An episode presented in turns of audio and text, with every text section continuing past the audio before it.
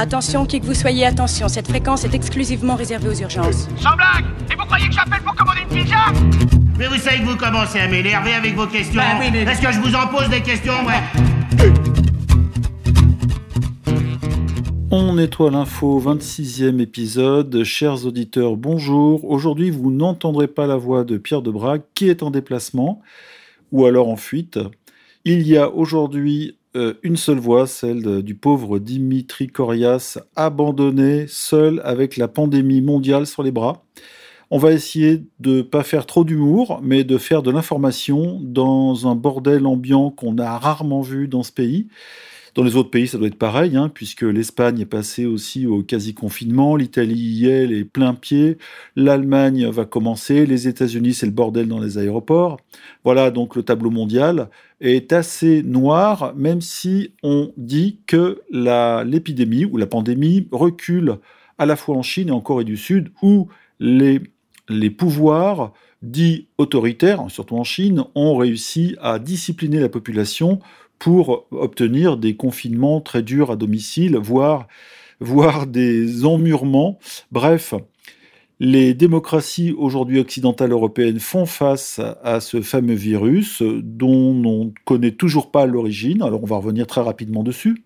Le coronavirus, c'est quoi? Avant, on a parlé d'une grippette. C'est pas vraiment une grippette, ça ressemble à une grippe, dont les Chinois, j'allais dire, sont friands, ont surtout sont habitués. Pourquoi? Parce que chaque année en Chine, on le sait depuis peu parce que leurs moyens de détection ont augmenté ces dernières années, mais ils ont toujours eu des grippes qui sont développées dans certaines régions suite à l'absorption d'animaux chelous, comme les pangolins, les chauves-souris, les porcs douteux, etc. La Chine nous envoie depuis Wuhan une région euh, euh, qui est spécialisée d'ailleurs dans l'industrie automobile, hein, autant apprendre des choses en passant, donc nous envoie, euh, puisque c'est la mondialisation et que tout le monde peut prendre l'avion et descendre dans un aéroport européen, nous envoie une petite épidémie sympathique qui a l'air un peu plus mortelle quand même que la grippe, qui touchait au départ beaucoup d'octogénaires et qui s'est développée un peu partout. Alors évidemment, les enfants ont l'air plutôt, et c'est une chance, c'est une bonne chose, ont l'air plutôt épargnés par cette pandémie, hein, puisque l'OMS l'a déclaré euh, il y a peu. Mais euh, la question se pose d'abord d'où ça vient. Alors on sait que ça vient du Wuhan, mais la question c'est plutôt d'où vraiment vient euh, ce virus? Est-ce que c'est un virus 100% naturel, c'est-à-dire sans intervention humaine, donc un coup de pas de chance? Est-ce que c'est un virus, disons, accidentel, c'est-à-dire qui serait sorti par exemple d'un laboratoire hein, de recherche sur les virus? On va en parler. Ou alors carrément un virus artificiel, et là on s'adresse aux complotistes qui nous écoutent, il y en a quand même quelques-uns. C'est pas que ER soit complotiste, c'est pas ça, mais euh, disons que ça fait partie des explications plausibles. Pourquoi? Parce que euh, c'est simple, hein, on, va dire les choses très clairement. Les pouvoirs, tous les pouvoirs qui soient médical, médiatiques et politiques sont contestés depuis euh, quelques années. En France depuis deux ans, l'élection de Macron, mais globalement depuis une vingtaine d'années, c'est-à-dire l'émergence de l'Internet comme moyen de communication horizontale. Les pouvoirs sont contestés parce que les gens échangent des informations, apprennent tout seuls, on le sait tous, et euh, nous, premier site politique de France, on est bien placé pour le savoir. Donc les gens aiment les explications claires, n'aiment pas qu'on leur raconte des salades, et très rapidement, effectivement, tout est déconstruit dès qu'on nous raconte des grosses conneries. Et lorsque ce virus est arrivé, les Français se sont dit Qu'est-ce que c'est que ça? Alors je parle des Français parce que nous on connaît les Français. hein. Qu'est-ce que c'est que ce truc? Est-ce que c'est encore un moyen par lequel un gouvernement hyper discrédité va se remettre en selle? Est-ce que c'est un virus qui va permettre à des médias hyper euh, hyper euh, critiqués là aussi de se remettre en selle? Parce qu'on sait que la presse se casse la gueule, que les télés ont mauvaise presse, hein, sans jeu de mots. Et est-ce que c'est c'est aussi le moyen par lequel le pouvoir médical, qui était aussi très contesté, mais d'une autre façon, par l'automédication, par l'homéopathie, par les Français qui s'informent tout seuls, hein, toujours à l'horizontale, eh bien, est-ce que ce pouvoir médical ultra contesté, aujourd'hui, reprend du poil de la bête à la faveur d'une pandémie, parce que les gens, soudain, euh, n'écoutent pas les, petits internautes ou les youtubeurs, mais ils écoutent les grands profs de médecine, les médecins, les urgentistes, les infirmiers, les infirmières. Bref, et c'est normal, euh, chacun sa partie. La question donc, est-ce que c'est un virus politique, complot. Est-ce que c'est un virus semi-politique, c'est-à-dire sur lequel les politiques ou les médias se jettent en se disant ouf, on va reprendre du poil de la bête, mais euh, un virus contre lequel on ne peut rien et qui doit être traité de manière médicale Ou alors est-ce que c'est carrément un coup de pas de chance et c'est le bordel euh, en haut lieu, c'est-à-dire chez Macron, Philippe, qui sont pas d'accord sur toute la ligne. Est-ce que c'est un grand bordel ou est-ce que euh, il y en a qui en profitent politiquement ou alors est-ce que c'est un sale coup euh, carrément du bactérioterrorisme Alors à ce sujet, euh, petit aparté, il y avait dans la région du Wuhan en Chine, d'où est partie l'épidémie, un laboratoire dit P4, c'est-à-dire de recherche sur les virus, qui d'ailleurs, de manière très étonnante, a été co-créé par les Français, les Chinois voulant justement travailler un peu sur leur maladie virale, infectieuse, dangereuse, et dedans on savait qu'on travaillait sur Ebola, entre autres, etc. Et euh, il était question aussi de travailler sur les, les grippes, dites grippes du poulet ou H1N1, etc. Coïncidence ou pas, en tout cas, l'épidémie est partie de, du Wuhan. Euh, et, des gens se disent merde, qu'est-ce que foutait Bernard Cazeneuve là-bas, je crois en 2017 Et, boum, c'est parti évidemment comme une traînée de poudre sur le net, ça a comploté à mort. Et finalement, euh, des gens ont dit oh, des, des, sommités, ont dit non, non, rien à voir, on ne peut pas sortir un virus surtout dangereux comme ça, il y a des mesures ultra strictes. Bon, en même temps, c'est la Chine, le laboratoire était tout neuf, il est possible qu'il y ait eu une fuite volontaire ou pas. Sinon, évidemment, il y a la version euh, anti-israélo-américaine avec la CIA ou le Mossad qui envoie des bombes bactériologiques à droite à gauche, à Milan ou dans le nord de l'Italie, dans l'Oise, à côté de l'Île-de-France, pour impacter peut-être des pays qui seraient pas d'accord avec la ligne israélo-américaine. Bref, voilà, on a tout entendu. Et surtout, surtout, là on sort de la politique, on a entendu beaucoup de sons de cloche de la part des euh, sommités ou des autorités médicales. Euh, les uns disaient au départ, c'est une grippette, c'est pas grave, ou on peut traiter ça avec euh, quelques médicaments, on a tout ce qu'il faut.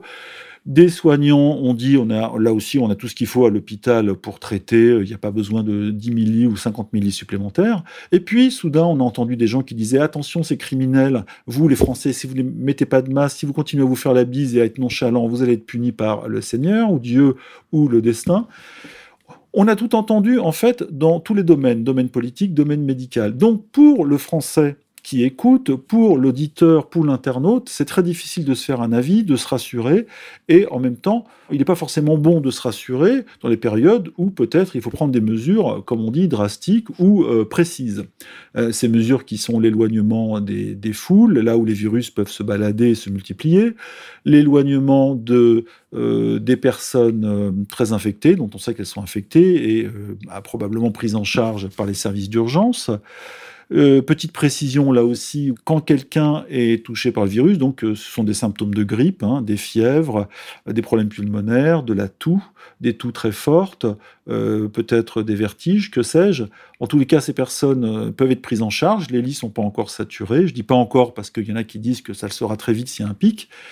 Et puis, pour les patients vraiment atteints du coronavirus et pas d'autres pathologies, euh, il y a une prise en charge en réanimation donc respiratoire de 20 jours. Et ensuite, les choses vont mieux. Tout le monde ne meurt pas. Hein, là, on vous rassure, ou je vous rassure, tout le monde ne meurt pas.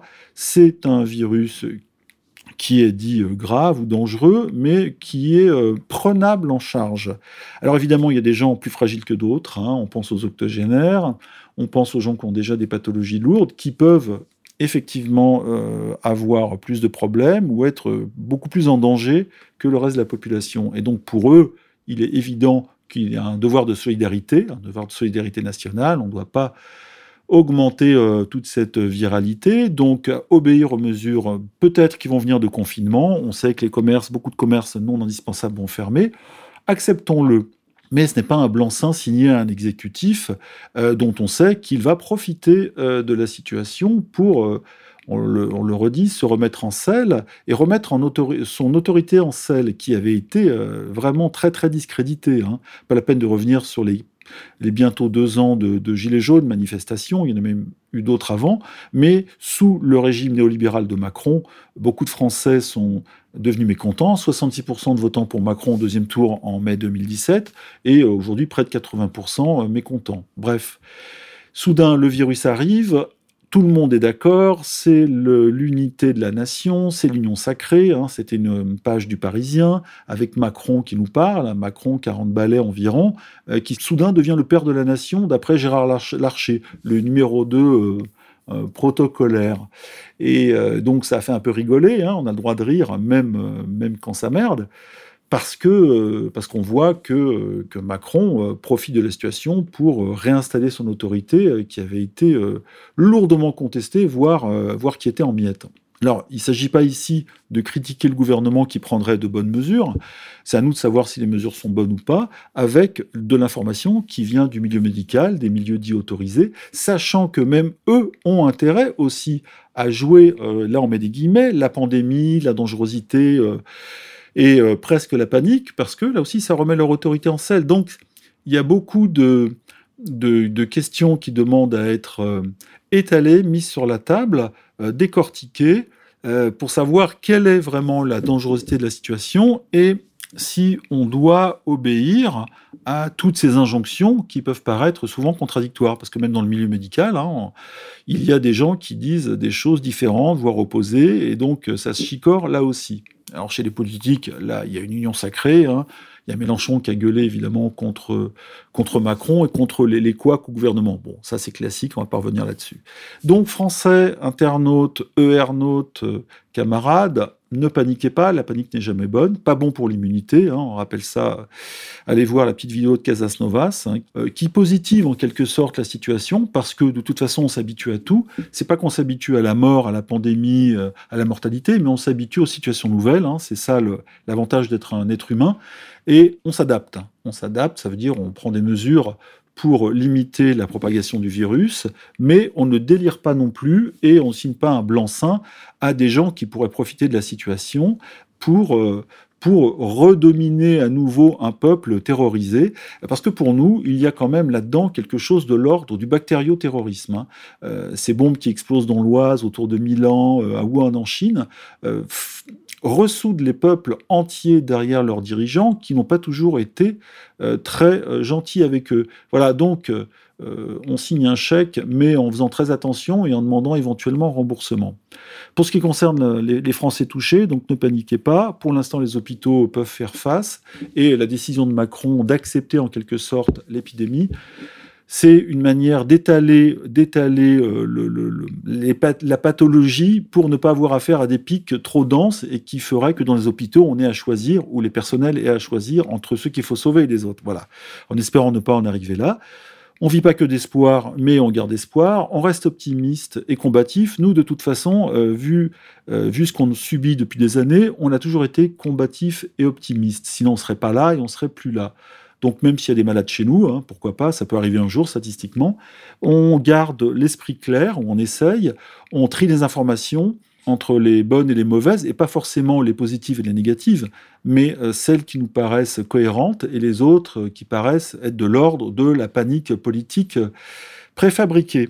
Voilà donc cette émission un peu spéciale sans Pierre de Brague à qui on souhaite un prompt rétablissement, pardon, un, rapide retour chez nous, puisqu'il bouge beaucoup.